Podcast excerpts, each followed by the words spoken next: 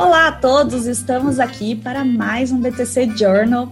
É um prazer estar aqui com vocês. Eu sou a Mayara Rocon, sou instrutora da BTC e é, hoje, infelizmente, estamos sem o nosso narrador aqui oficial, o Habib. Então, eu que vou ser a host de hoje e estou aqui, como sempre, com o nosso super convidado, Renato Aracá, que também é instrutor da BTC. Renato, e aí, tudo bem? Bom dia, Mayara, tudo bem? Gustavo, onde você estiver aí, descanse bastante. Semana que vem esteja bem energizado aí para voltar ao BTC Journal, né? É, peço desculpas aí pela minha ausência semana passada, mas semana passada foi muito difícil aí, né? Foi um negócio meio pesado. Mas vamos para cima que tem bastante coisa para a gente fazer. Queria só dar alguns recados para todos os ouvintes aí do BTC Cast e do BTC Journal.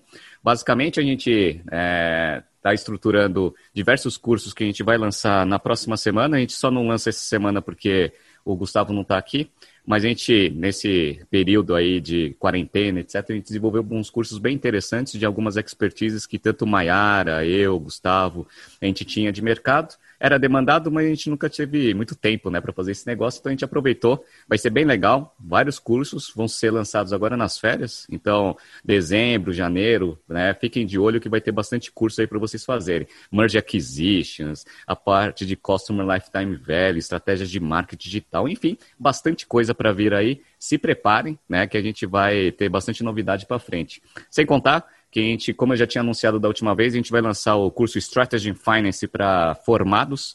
Então vai ser um curso bem interessante, onde a gente vai dar toda a base de finanças e a base de estratégia e marketing para pessoas que estão profissionais de mercado, que estão em cargos de liderança ou cargos envolvidos em tomadas de decisão. Daquele nosso jeito BTC de explicar as coisas de uma forma muito fácil de entender e, obviamente, linkando com a realidade, né? O famoso conceito, contexto e caso, que é o nosso modelo tradicional que vem, vem dando bastante certo aí nos nossos cursos é, regulares.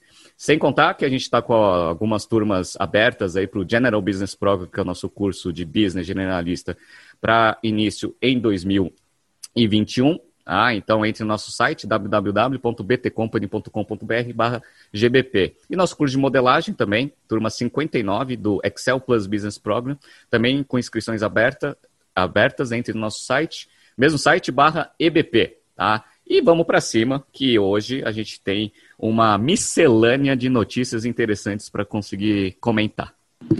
Exato. Hoje faltou aqui assunto para poder aglomerar elas, porque tem muito assunto diferente, né? Então, vamos lá. Se você gosta de poucos assuntos, pelo menos uma ou outra aqui vai te agradar. Vou começar então aqui com a notícia do Brasil Journal, falando: este one-stop shop dos pedreiros é pau para toda obra, né? Então, vou perguntar aqui para o Renato quem que é essa tal de Juntos Somos Mais e qual a estratégia deles aí. Legal. Essa joint venture, ela foi criada com a Votorantim, Tigre e Gerdau. Votorantim tem 45, o Votorantim Cimentos. Tem 45% dessa joint venture. A Tigre e a Gerdau têm os outros 55 em participações iguais. Basicamente, a Votorantim Cimentos ela começou um projeto de plano de fidelidade para a parte de construção civil e foi né, muito bem sucedida nesse projeto e aí quis criar um marketplace, a princípio, para venda de produtos para construção civil. Eles falam que esse mercado é um mercado que gira mais ou menos uns 250, 225 bilhões no, no ano aqui no Brasil. E eles compraram uma empresa, uma startup chamada Trader, né, que basicamente é um marketplace de serviços também para construção civil. Ele tenta juntar pessoas que precisam de algum serviço de algum pedreiro, eventualmente, com os pedreiros. Então você junta oferta com demanda. Tem até uma, uma startup que a gente conhece bastante, chama Get Ninjas, que elas tentam né, juntar também prestadores de serviços com pessoas que precisam desse serviço. Então, é um negócio bem focado ali na parte de construção civil. Então, a, a Joint Venture comprou essa operação, que foi fundada lá em Porto Alegre, para conseguir juntar agora tudo. Marketplace, que ele já tem uma rede de 80 mil varejistas né, cadastrados, já tem 370 mil profissionais de obra, então você já tem a, o canal de venda dos produtos e agora você tem também a parte de serviço. Então eles vão querer fazer o que eles chamam de one-stop shop. Você resolve né, a sua, a sua, a sua, o seu problema todo em uma plataforma só. Você compra os produtos e ainda arruma uma pessoa para conseguir fazer a obra. Então, uma estratégia bem interessante. Alguns dados interessantes da notícia, ele fala que esse mercado é extremamente pulverizado, então a gente vê lá Leroy Merlin, C&C, acha que o negócio é gigantesco, mas na verdade, quem movimenta esse mercado são as pequenas e médias empresas. Essas, que são aquelas locais, aquelas né, casas de construção civil que a gente vê em bairro, representam 90% do mercado. Então, assim, é um negócio interessante, vai dar uma consolidada na parte digital, como tudo né, que a gente está vendo aí na, na pandemia, o pessoal vem aproveitando que está passando mais tempo em casa para fazer aquelas obrinhas, né, aquelas coisas que eu ia deixando para depois, tanto é que o preço aí da, dos produtos de construção civil vem crescendo bastante. Mas é uma, uma estratégia interessante aí, interessante analisar os movimentos futuros aí dessa nova, dessa nova operação. Muito interessante mesmo. E é o que a gente fala né, nas nossas aulas de estratégia. Você é, fazer integração de cadeia, né? Aqui eles indo um passo para frente para estar tá mais próximo do consumidor também. Muito legal. Então, agora a gente vai para um assunto que os nossos alunos sempre pedem, que é a parte de energia, né? Então, a Copel está aqui falando dos planos deles e a gente queria falar para vocês. Então, a notícia aqui do valor que é Copel estuda negócios em geração e transmissão e mira fonte solar. Então, aqui a Copel deu uma entrevista, né? A Copel, para quem não sabe, é uma estatal de economia mista que fornece energia principalmente para o Paraná. Né? Eu, de Curitiba, eu usava energia lá da Copel quando eu morava lá.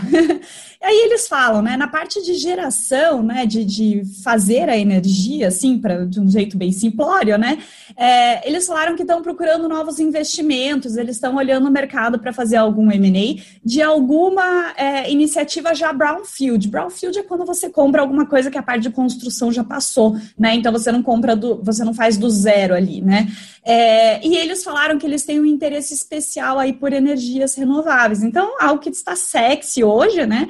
E eles estão querendo é, aumentar a participação de renováveis no portfólio deles. Eles até falaram, por exemplo, a gente não tem nada de solar ainda, né? Vamos ver então se eles priorizam ali alguma coisa de solar. Muito legal também para fazer isso crescer. O problema é que em Curitiba não tem sol, tem que ser lá por Maringá, né? Tem que ser em outro lugar.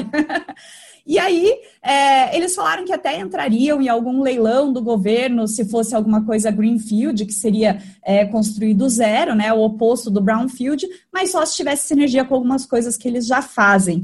E aí, na parte de distribuição, isso aqui que eu achei super interessante. Eles falaram que não estão vendo muitas sinergias em M&A, que eles gostariam realmente de fazer investimento nos ativos que eles já têm, né? E aí você fala assim, por que será que eles querem investir para melhorar os ativos deles? É porque no ano que vem, em 2021, eles vão ter aí uma revisão da base de remuneração regulatória, a BRR. O que, que é isso? É uma avaliação dos ativos das empresas que calcula qual seria a remuneração da tarifa que a empresa poderia cobrar pela energia, né? Então, eles já estão mirando nessa avaliação dos ativos, né? Estão querendo melhorar os ativos e eles falaram que é, eles acham que eles conseguem com uh, essas, esses investimentos que eles querem fazer agora e os investimentos que eles fizeram nos últimos anos, eles conseguiriam aumentar mais ou menos 50% a base de remuneração, ou seja, né, crescer aí de 4,9 bi para talvez uns 7,4 mais ou menos bi de reais.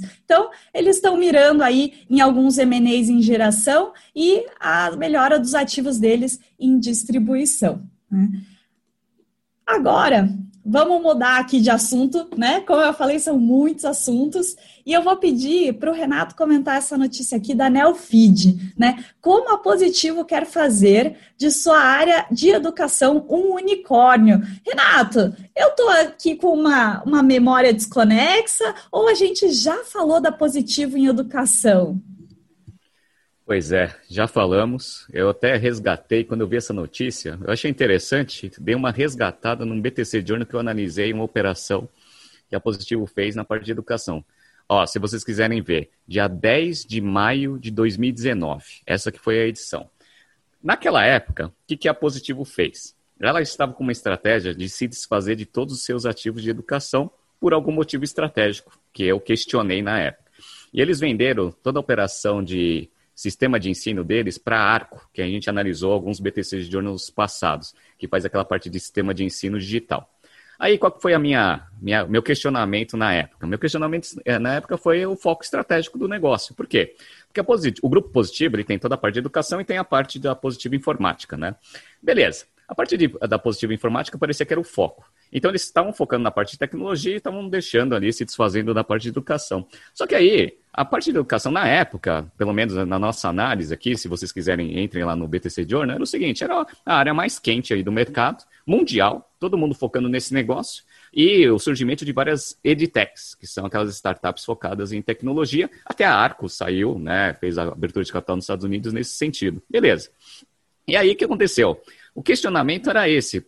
Dado que a, o grupo positivo tem lá capability, que é a parte da educação, que pega a pirâmide inteira, sem contar a parte de sistema de ensino. E ainda tem um braço de informática, que tem toda a parte de hardware e software, ele tem as duas principais habilidades para você conseguir explorar de uma forma eficiente o EdTech. Só que o que aconteceu? Ah, o Grupo Positivo, ano passado, decidiu vender a parte de educação. Eu questionei bastante esse negócio do BTC Journal, e foi caso de discussão dentro das aulas do General Business Program, por que, que a Positivo estava fazendo isso. Eu tenho algumas impressões, obviamente, né, eu falo isso só em, em, sala de aula, mas me fez uma, me ter, pelo menos me mudou um pouco aí da estratégia aí do, do, do negócio, da minha impressão, essa reportagem do Neofit, que fala que agora eles estão querendo investir nessa parte de tecnologia de educação. Meio atrasados, né, um ano e pouco atrasados e já sem todos os ativos mais importantes que poderiam ser feitos, eles fizeram lá, eles têm a divisão de tecnologia e, e educação, fizeram investimento na Mindset, que é uma empresa israelense, e eles vêm tentando pegar bastante sinergia no que eles falam que é a habilidade deles, que é o quê? Eles têm, é, na venda de computadores, eles têm um, um contrato, né, um, um, um, contato com o governo muito forte.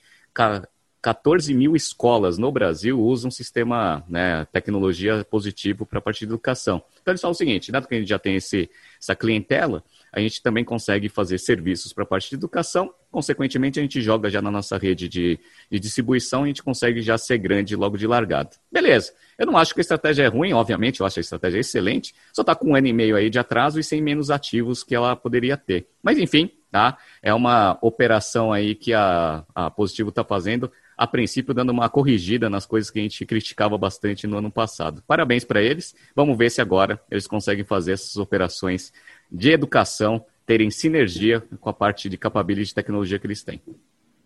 Ótimo, né? E olha como esse mundo é pequeno, né? A gente estava falando da Copel. O presidente da Copel é, é, fez a administração na Universidade Positivo. Eu também, moradora de Curitiba, usava material da Positivo nas minhas aulas, né? E realmente, o material deles é muito bom, né? Essa parte de, de educação, né? Eles tinham um material que ia para a escola do Japão, até, né? Dos decassegues lá. é, mas, vamos lá, né? Fala aí, Renato. Ah, deixa eu só complementar, dado que você está falando isso, né? Eu lembro que lá ano passado a gente falou, eu falei até de um, um tom meio né, meio nervoso, assim, assim, por que, que a Positiva não pega esse sistema de ensino que ela vendeu por 1,6 bilhões para Arco? Por que, que ela não pega a capability de tecnologia, empacota isso num sistema digital de ensino e faz um spin-off dessa operação e abre capital lá na Nasdaq, né? Foi exatamente o que a Cogna fez com a Vasta, né? Então, assim, perdeu o bonde, a, a Cogna levantou 2 bilhões lá nessa operação, agora a Positivo está tá correndo atrás. Mas vamos ver, né? É, eu, eu falo assim, é, pior do que você errar é você continuar no erro. Então, se eles viram que né, fizeram besteira no passado e estão tentando corrigir, menos pior do que continuar é, no erro estratégico da companhia. E é bom, é o que você falou. Muita gente do Sul conhece a Positivo e sabe que o negócio é muito forte, né? E até se espantarem ver a, o Grupo Positivo vendendo seu sistema de ensino tão conhecido no mercado. Ótimo. Agora vamos lá falar de marcas esportivas, né? O nosso tema aqui mais amplo de hoje, com duas notícias.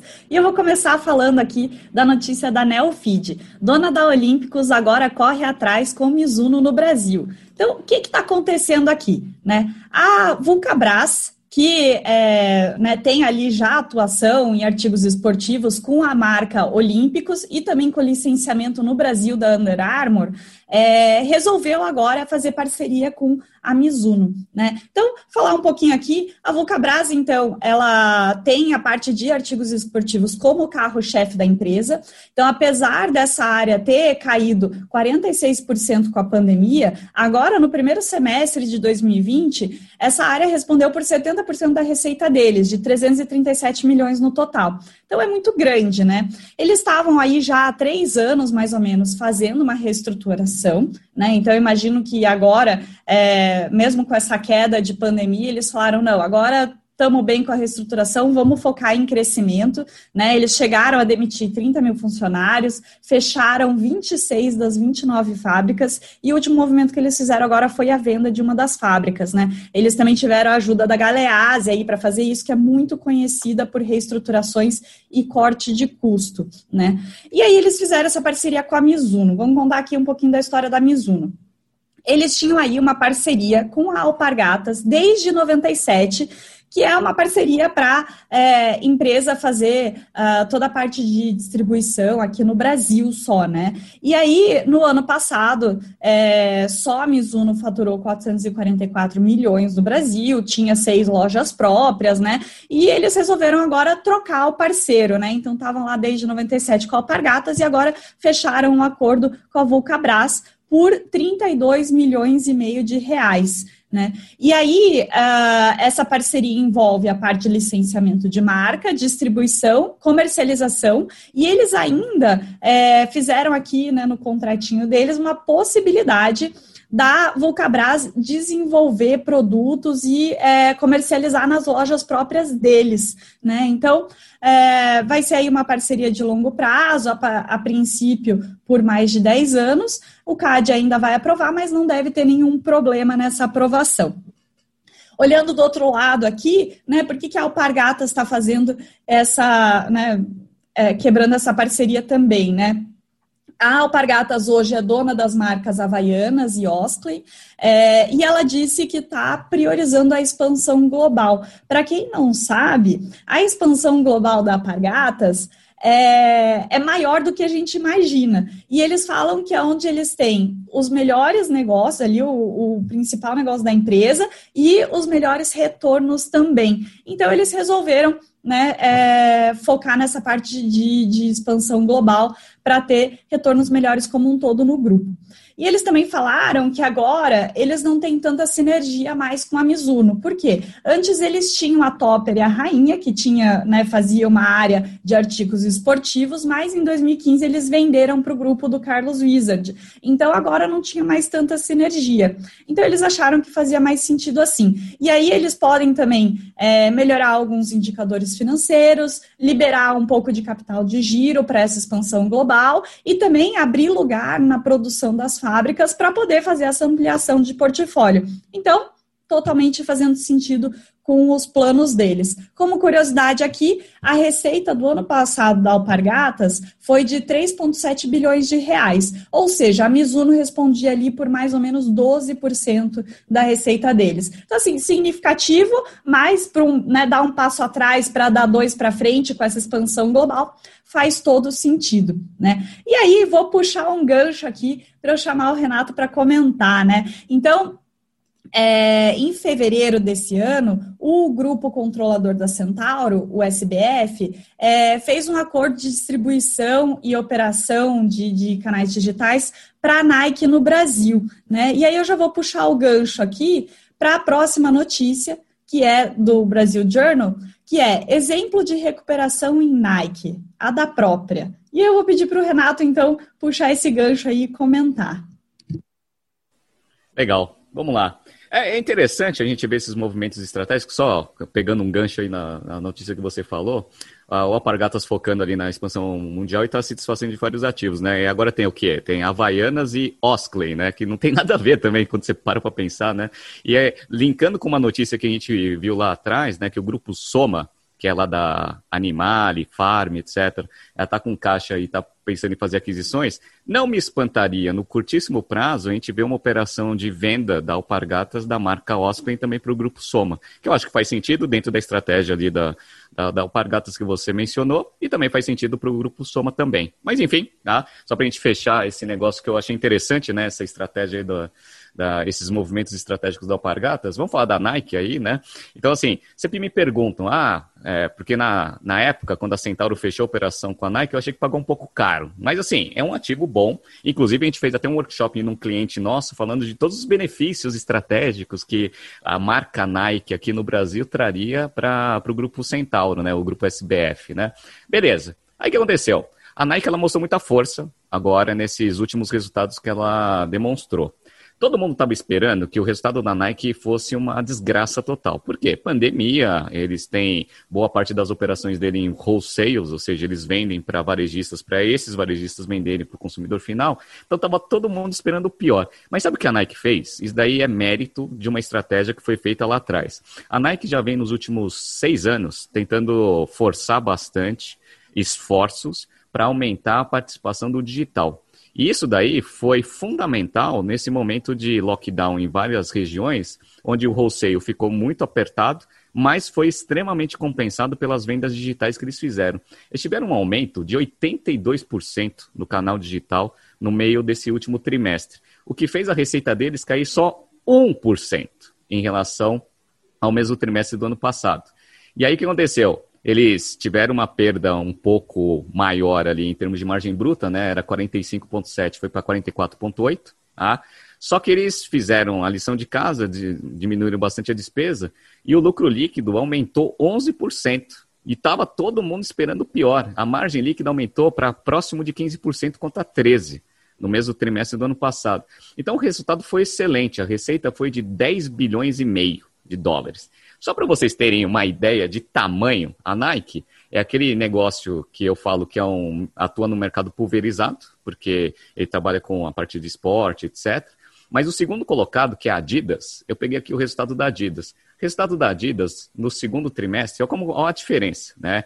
Houve uma queda de receita de 35% da Adidas, tá? contra uma queda de 1% da Nike. E a receita da Adidas foi, em dólar, 4,1 bilhão contra 10. Ou seja, 60% de, né, você, você pegar a base 100, né, uma queda aí, uma diferença de 60% de receita entre um e o outro, o primeiro contra o segundo. Então, assim, a Nike, ela realmente ela é muito grande, né, em termos de market share, tem o do, mais do que o dobro do que a segunda colocada. Aí a gente pega aqui, quais foram as regiões que que, que mais cresceram, né? Europa cresceu 5%, Estados Unidos caiu 1% só, e China cresceu 8% no trimestre, e, e, todas as outras regiões, inclu, inclu, incluindo Latinoamérica, caiu também aí em torno de mais ou menos uns 12%. Tá? Lembrando que o mercado norte-americano representa 42% da receita deles, Europa 30%, e aí os demais nas outras regiões.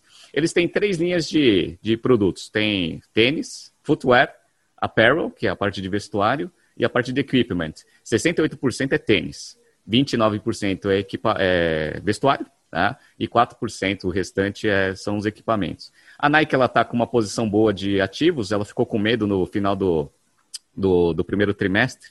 Ela pegou uma dívida e ela está com caixa reforçado, caixa está em 8,1 1 bilhão de dólares que ele pegou no último trimestre porque ele teve uma queda muito grande ali de, de, geração de caixa até por causa dos estoques. Mas já se percebe que a Nike vem recuperando bem aí o terreno dentro dos resultados. O pessoal brinca, né, que fala que é o resultado em, em Nike, né, porque todo mundo fala assim, é um resultado em V, né, um resultado, qual é o formato do resultado? Aí acho que foi o Paulo Guedes, né, que falou que o, o resultado né, da retomada da economia vai ser em Nike, né, que ele vai, vai dar aquela embicada, não vai ser um V perfeito, então vai ser meio Nike. E aparentemente parece que a Nike está indo bem mesmo. Então, assim, mostra a força do negócio, mostra a eficiência operacional aí da maior empresa de artigos esportivos do mundo. Caramba, muito interessante mesmo, né? Se alguém fosse perguntar, e aí, Mayara, você acha que o resultado da Nike vai ser como? Eu teria imaginado algo, né? Queda de receita, né? Uma queda de lucro. Caramba, hein? Que legal. Isso é uma estratégia forte na empresa, né? Agora vamos para o mundo de negócio, é, de remédios barra IPO, né? Não pode faltar o tema IPO toda semana que está muito quente, mas a gente vai falar de um IPO lá nos Estados Unidos, que é da GoodRx, né? Então a notícia aqui é do Brasil Journal e fala: GoodRx, no IPO do remédio barato não teve desconto, né? Então, para começar aí, para quem não conhece a GoodRx, que a maioria de nós brasileiros aqui, né? Ela é uma health tech que ajuda os consumidores a comparar preços de remédio com prescrição, né? Então não é aquele OTC, que é o over the counter, né? São remédios com prescrição, que nos Estados Unidos é, né, são, são realmente só de farmácia, e aqui qualquer prescrição, né? Seja tarja é, vermelha ou preta, né?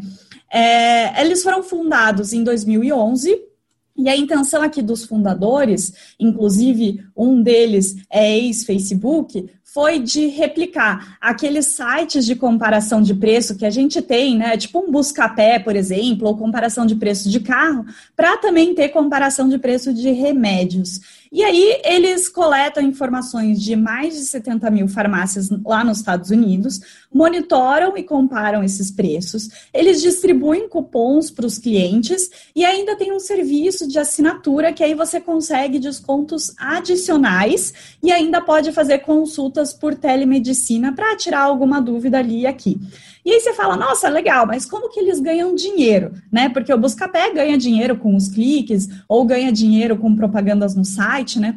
Aqui eles ganham dinheiro com as PBMs, que são Pharmacy Benefit Managers, né? Os gerenciamento, os gerenciadores de benefícios de farmácia é, que são empresas uh, como se fosse uma Nielsen, mas de remédios. E aqui no Brasil existe isso também, né? Então, é, quando você vai na farmácia, dá uma receita, a farmácia anota ali, né? O seu nome, o seu CPF, o remédio que você está comprando, o CRM do médico que te prescreveu, e aí uh, essas empresas, eles é, fazem um, um, uma base de desconto da indústria para a farmácia, então a farmácia também aqui no Brasil ganha com isso, e aí é, as indústrias farmacêuticas conseguem comprar essas bases e não só acompanhar como está indo as vendas de remédio, né, que é o que a Nielsen faz, mas eles também conseguem ver, né, ah, qual é o médico que mais prescreve o meu medicamento, e aí depois lá no final do ano eles dão uma viagem, né, para Cancún, para o médico que mais prescreve, que aí já chega numa parte que eu não acho muito legal, mas não vou entrar nesse assunto polêmico, né.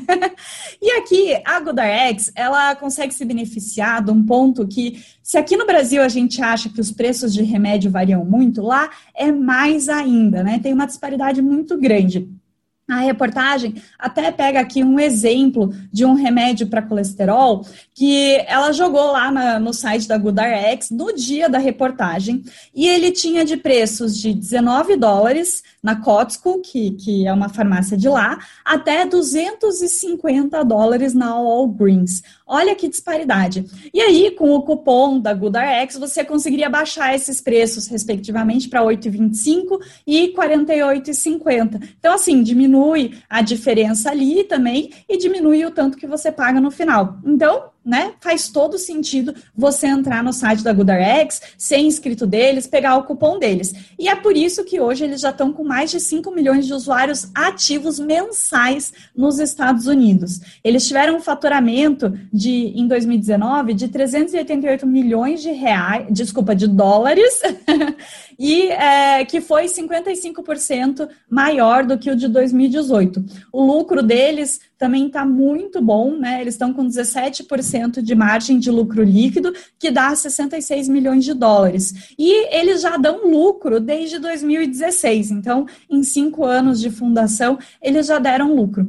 Então, o legal aqui foi que eles fizeram IPO, né? É, no IPO, eles foram avaliados em quase 13 bi de dólares, que foi 4,5 vezes mais do que o último valuation deles da última rodada de investimento em 2018. E as ações até foram precificadas acima do esperado, mas bem, a gente viu que eles estão fazendo sucesso, né? Então, fez sentido aqui e eles conseguiram levantar 1,1 bi de dólares, principalmente em ações primárias. E aí o único risco que eles apontavam ali, mais é, né, robusto ali no, no, prospecto de IPO deles, é que é, poderia haver uma reforma no sistema de saúde americano que tornasse é, o acesso a remédios baratos maior nos Estados Unidos. Bem, até aí, né, só se o Obama voltar para a presidência, porque pelo Trump isso não vai acontecer, né? Vou aqui para a próxima notícia, que é da Microsoft, né? Ela é lá da Forbes e ela fala: Microsoft compra a controladora da Bethesda por um, é, 7,5 bi de dólar. E vou pedir aqui para o Renato comentar essa notícia. Bom, a gente vai falar aqui de uma empresa que eu adoro, e tem, para mim, a melhor estratégia de todas essas empresas que a gente vem analisando no BTC Journal, que é a famosa Microsoft, né? Então vamos falar um pouco da transação, depois eu falo um pouco da, da Microsoft. Microsoft está investindo bastante na parte de games, que é um mercado que vem crescendo bastante, principalmente com pandemia, essa parte de entretenimento em casa. E eles estão dando foco bastante na, no modelo de assinatura que eles têm lá para o Xbox, que chama Game Pass. Eles já atingiram 15 milhões de assinantes. E a unidade Xbox cresceu ah, nesse último trimestre 68%. Então a galera fica em casa, né? Fica jogando videogame, né? Então estão dando bastante foco nisso. A gente falou algum tempo atrás aí também da, da Sony, focando nesse segmento, porque está crescendo bastante. Enfim. Ah, por que, que eu gosto da Microsoft? A Microsoft ela tem é, três unidades de negócio: a Productivity and Business Process, que é basicamente o Office e tudo que está pendurado dentro do Office 365. O Intelligent Cloud, que toda a parte de serviço de cloud deles, Azure, SQL Service, etc.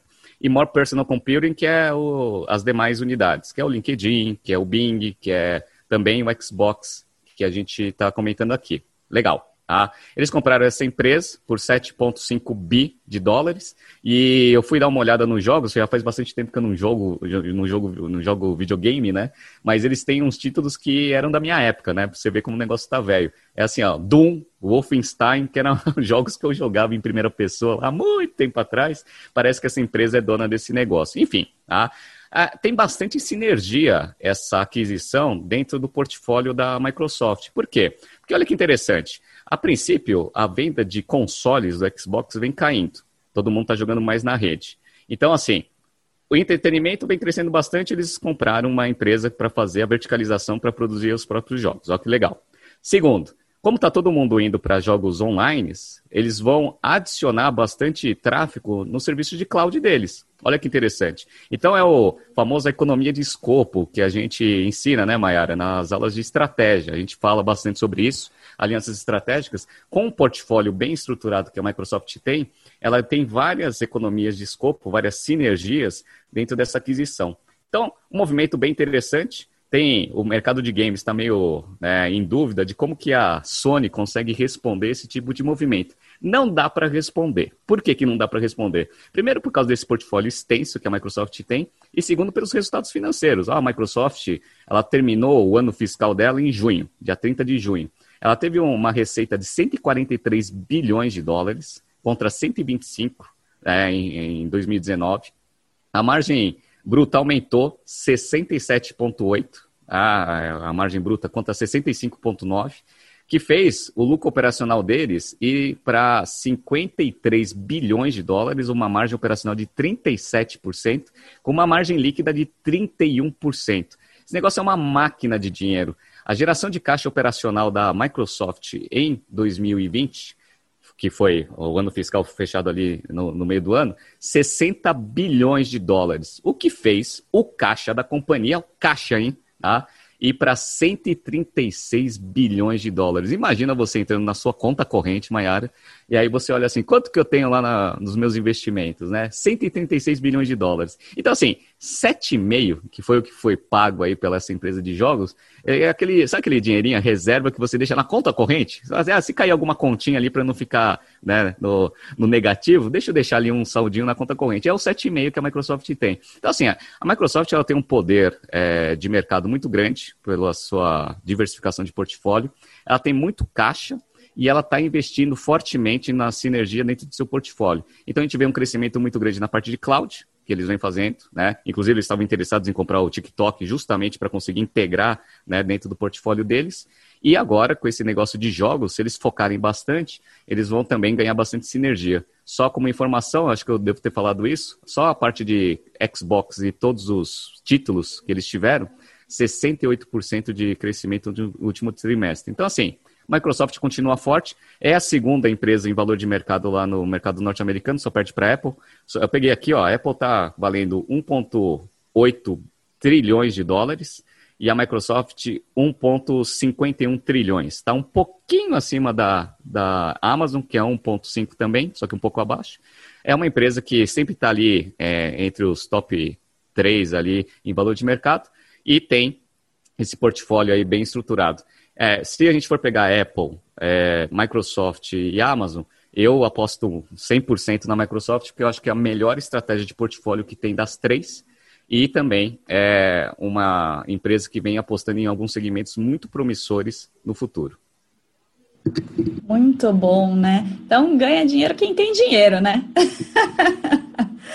é, agora vamos aqui para uma notícia que a gente já estava esperando há um tempo, né? Uma notícia do valor. Ambev coloca em operação fábrica de latas em Sete Lagoas, Minas Gerais. Né? Por que, que a gente está esperando há um tempo? Porque a gente está comentando desse exemplo nas aulas de estratégia, porque é o melhor exemplo. Então, eu já chego lá, né? Por que, que a gente comenta? Primeiro, né? Então, a notícia aqui fala que a Ambev estava aí fazendo essa fábrica de latinhas principalmente, mas também faz alguma coisa de tampas é, lá em Minas, e eles querem produzir 1,5 bilhão de latinhas por ano. Eles precisaram aí de 700 milhões de reais de investimento nessa fábrica.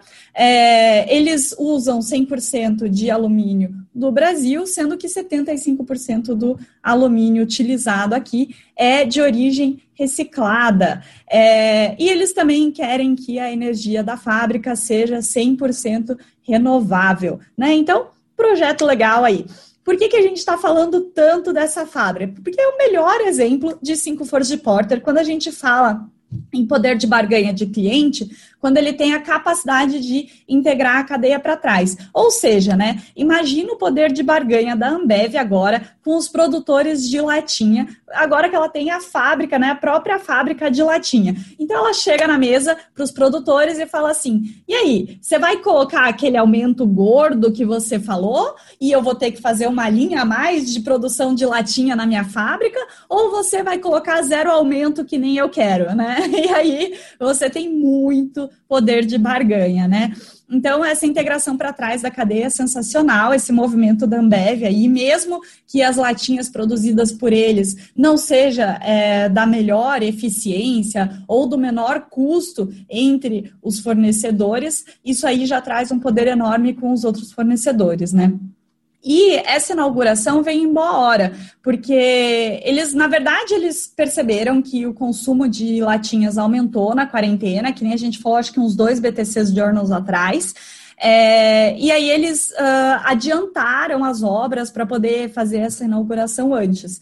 Então, dando aqui um parâmetro, né, a gente falou não só que é, os custos de latinha de alumínio tinham crescido por causa do dólar que aumentou e também estava aí é, com o perigo de faltar latinha de alumínio no mercado, porque na quarentena as pessoas pararam de consumir em bar, começaram a consumir mais em casa. Quando consome em bar, você consome cerveja em vidro, quando você consome em casa, você consome em latinha de alumínio. Então, para ter uma noção, as vendas no segundo TRI de latinhas representaram 70% das vendas totais da Ambev, o que normalmente, né, versus o ano passado, foi 40%. Então, realmente aumentou muito esse consumo. Então, legal que a gente sempre falava aí da Ambev nas aulas de estratégia, agora a gente pode falar que já está em operação a fábrica, né? E eu vou ah, passar agora para o Renato aí. Fala, Renato. Não, só uma coisa interessante, porque eu, eu, falo que a gente, geralmente, quando a gente discute estratégia, a gente discute estratégia em vários segmentos que podem ser aplicados em qualquer segmento, né? Tem muita gente que fala o seguinte: ah, não, mas eu quero um caso do meu segmento. Eu falo assim: não, não precisa ser do seu segmento, só você ter discernimento para ver que a estratégia é a mesma. Por exemplo, nesse caso aí que você falou da Ambev, ela tem lá a, a fábrica de latinha, né? E aí tem todo o poder de barganha, verticalização para trás que você explicou. E aí o que acontece? Tem um outro projeto que a Ambev está tentando fazer, que é a parte de vinho em lata. Lembra que a gente falou também há uns BTC de anos passados. Aí você fala o seguinte: por que, que a Ambev está querendo fazer vinho e lata, né? Aí você começa a juntar as coisas. Bom, vai ter uma fábrica de latinha, eventualmente, né? Uma capacidade aí grande que vai suprir boa parte da produção de cerveja em lata e também, eventualmente, vai sobrar um pouco de produção que você pode, colocando um novo produto, que é o vinho, né? Você ganha escala dentro desse, de, dessa produção de latas também. Que é mais ou menos a mesma coisa que a gente acabou de falar da Microsoft. A Microsoft Microsoft ela vai lá, pega lá a parte de jogos, e aí ela vai transmitir né, toda a parte de games, que é uma unidade de negócio que ele tem, só que ele vai usar toda a estrutura do cloud, que é uma unidade de negócio também que a Microsoft tem. Então, assim, quando você pega assim, o paralelo entre essas duas notícias, você vê que a estratégia é a mesma, né? E, e os ganhos de sinergia são os mesmos. Só que um é mercado de tecnologia e o outro é o mercado aí de bebidas. Então é bem interessante isso daí para a gente né, ter na cabeça que a gente analisando cases de outros segmentos, a gente consegue ter o discernimento de eventualmente ver alguma coisa parecida num setor que não tem absolutamente nada a ver. Interessante isso. Muito boa, Renato. Obrigada. E agora a gente vai aqui para a nossa última notícia da Nelfeed. Né? Então a notícia é: Localiza e Unidas criam uma gigante de aluguel de carros. Né? Então as duas se unindo aí. Então é um outro tipo de poder de barganha de cliente, né? mas não por integração de cadeia, mas por tamanho, né? por escala e concentração. Vou pedir aqui para o Renato, então, comentar essa notícia. Bora lá. Então vamos lá, isso daí deu um, um calor aí nas, no noticiário de business ontem e hoje, que é esse anúncio aí da, da compra da Unidas pela Localiza. Então é interessante vai criar um gigante no mercado de aluguéis. Esse mercado ele sofreu bastante. Só relembrando, a gente falou que a Hertz, lá nos Estados Unidos, ela está em recuperação judicial, mas obviamente os resultados da Hertz elas são bem diferentes aí das empresas brasileiras. Então é um mercado que está sofrendo bastante em nível mundial. Aqui no Brasil, a gente tinha lá a Localiza e a Unidas que tentaram né, se dar bem aí, né, pelo menos sobreviver dentro da pandemia, pegaram bastante dívida para tentar sobreviver. E aí, aparentemente, eles chegaram num acordo para combinar as operações. Se essa operação for aprovada pelo CAD, vai criar uma gigante mesmo no mercado de aluguel de carros. Eu peguei aqui alguns números, só para a gente ver. A princípio, a empresa resultante vai ficar com 77% para a Localiza e 23% ali para os acionistas da Unidas. Então, ó, a Unidas, no primeiro semestre, ela teve uma queda de receita de 3%, com uma receita de 2 bilhões 117. Já a Localiza, ela teve uma receita total de 4 bilhões e 300, uma queda aí de 6% né, no mesmo semestre do ano passado. Então, é um mercado que teve queda. Tá? A parte de aluguel, a princípio, está até crescendo, né, em gestão de frotas, mas a parte de venda de seminovos vem caindo bastante. Então, a, a venda de seminovos aqui da, da Unidas teve uma queda de quase 10%, e o da Localiza teve uma queda aqui de 13%. Então, o que, que eles vão fazer? Eles vão juntar e combinar a operação. Tem gente que fez bastante análise de mercado, alguns analistas, que falam que existe uma sinergia a valor presente de mais ou menos 5 bilhões, sendo que desses 5 bilhões, 3,5 é poder de barganha, que é o que você falou, poder de barganha com os fornecedores, que no caso são as montadoras, e 1 bilhão e meio vem de sinergia operacional, que você reduzir despesa, etc e tal. Interessante isso, tá? A gente vai, vai dar uma olhada aqui, o market cap combinado dessas duas empresas vai dar 50 bilhões né, de valor de mercado. E eu fiz uma comparação com a Movida. A Movida é uma empresa né, que vai ser a segunda agora do mercado. Ela teve um faturamento aí, uma receita líquida de 2 bilhões e 56 no primeiro semestre uma, um aumento né, de receita de 5,8%. E a gente comentou a estratégia da, da, da Movida. Qual que foi a estratégia? Estratégia de sobrevivência. Eles venderam um monte de carro e não recompuseram né, o portfólio deles. E aí o que, eles fizeram? Tiveram um aumento na venda de seminovos, diferentemente das duas aqui que a gente analisou, para conseguir fazer a empresa dar rentabilidade. Só que, só que, agora a vida vai ficar bem difícil para Movida. Por quê? Eles falam que essa empresa, combinada entre Localiza e Unidas, vai ter uma frota de mais ou menos 470 mil carros. Aí eu falei assim, o que, que seria 470 mil carros no mercado brasileiro, né? Peguei o nível, a quantidade de emplacamentos no Brasil de carros nacionais, licenciamentos nacionais, em 2019. O total de emplacamento foi 2 milhões 490 carros. Então, 2 milhões 490 carros é o mercado total. Dado que eles giram esse estoque aí um ano, um ano e meio, vamos ver que eles têm um poder de barganha de comprar carro, 470 mil carros por ano. 470 mil carros contra 2 milhões 490 dá quase 20%, dá 18,8% de market share. Imagina o poder de barganha dessa empresa combinada na hora de comprar carro com a, as montadoras. Vai ser um poder de barganha absurdo, 20% né, do mercado vai ficar na mão desses caras. Então, assim, vamos ver aí o que o CAD vai decidir, né? Existe uma concentração muito grande ali na parte de serviços e, e até esse poder de, de barganha ali com o fornecedor. Mas a princípio, como o mercado está muito ruim, o CAD geralmente para fazer as empresas sobreviverem, ele meio que fecha o olho e vai deixando passar algumas coisas. Por exemplo, a aviação, a gente viu que o CAD vai provavelmente vai ser extremamente flexível ali na junção Latam e Azul e Gol, eventualmente, se eles quiserem se combinar ali em termos de operações. Provavelmente nesse mercado que está sofrendo bastante, também acho que vai ser a mesma coisa. Então, assim, vamos ver aí cena dos próximos capítulos. Uma das razões que eu consegui analisar dentro do balanço, que eu não vi né, noticiado em lugar nenhum, foi o quê? A, a Localiza, ela teve que se alavancar muito para sobreviver nesse período de pandemia. Então, a dívida líquida deles está mais ou menos 8,7 bilhões. Com um EBITDA projetado de mais ou menos uns 2 bi e pouquinho, dá uma dívida líquida sobre EBITDA de uns 3,5, mais ou menos, tá? A Unidas está com nível de endividamento um pouco melhor, mas também está próximo de 3, tá? Então está 2,9. A empresa combinada ela vai fazer o nível de endividamento ficar em 3,2, mais ou menos, 3,1, 3,2, com sinergia abaixo de 3. Então, assim, eles também estão vendo que a combinação desses business vai conseguir melhorar bastante a estrutura de capital do negócio, consequentemente reduzindo o risco ali da, do nível de endividamento alto que eles têm. Então, assim, tem, tem prós aí é, bem grandes que podem ser quantificados dentro dessa fusão. A única, a único questionamento que a gente tem é como que o CAD vai analisar esse, essa operação. Eu acredito que ele vai fazer vista grossa, vai deixar a coisa andar. E aí vai criar a famosa líder de mercado com um faturamento aí muito maior do que a segunda, que é a Movida. Vamos ver cenas dos próximos capítulos, mas é um mercado bem interessante. A gente tem até um caso nas nossas aulas de finanças ali da Movida. Eu, particularmente, gosto muito desse modelo de, de aluguel de carro, e, consequentemente, né, também falo nas aulas de estratégia que acho que um movimento natural aí no futuro é as montadoras começarem a elas começarem a gerir também o aluguel dos próprios carros indo para a parte de serviço, não só focando em carro. Vamos ver como que essa coisa vai acontecer. Bem interessante mesmo, e a gente está seguindo aí os movimentos, né? Então vamos lá. Hoje a gente terminou aqui as notícias. Muito obrigada pela participação aí. Renato, quer mandar algum recado?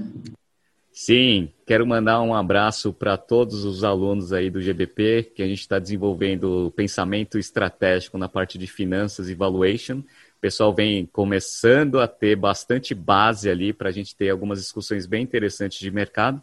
Gostaria de mandar um abraço para todas as turmas e para você que quer fazer parte também das nossas turmas do GBP no ano que vem. Inscrições abertas, não esqueçam. Então, até a próxima semana. Tchau, Mayara. Tchau, pessoal. Até semana que vem. Então, obrigado a todo mundo. Mandar aqui o meu abraço, né? Então, a partir de semana que vem, eu começo as aulas de estratégia. Então, um abraço para os alunos do GBP. Alguns eu vou rever, né? Que eu já estava dando as aulas de comunicação. Então, se preparem aí para as nossas aulas de estratégia que estão chegando. Um abraço a todo mundo, obrigado aos ouvintes e até semana que vem.